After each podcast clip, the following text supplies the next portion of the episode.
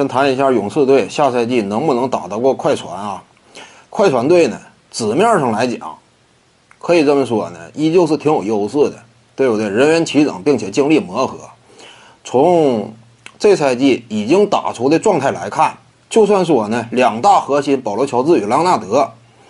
经常呢因为受到伤病的影响，无法长期实现这个同场联手。但是就算是在这种情况之下，展现出来的战斗力级别也非常高，在单核率领的情况之下，面对联盟当中一干强队，你比如说呀，某支球队啊，洛杉矶湖人呐，以及密尔沃基雄鹿啊，不见得处于明显下风，甚至呢，很多比赛靠着单核率领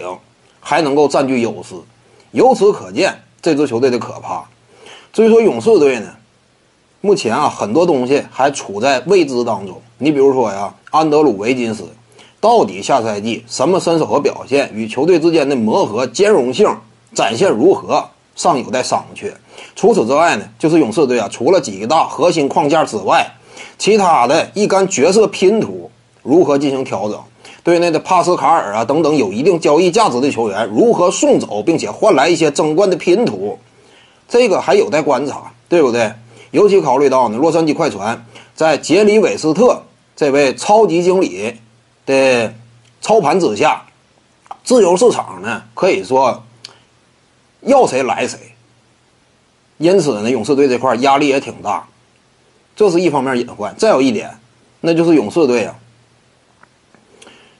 斯顿库里、克莱汤普森，他俩受伤之后，目前这个身手状态也尚没有得到完全的检验，尤其克莱汤普森，到底回归之后啊。能不能打出之前那样一种风采，这个也是个重点因素。如果一切顺利的话，当然勇士队可以跟快船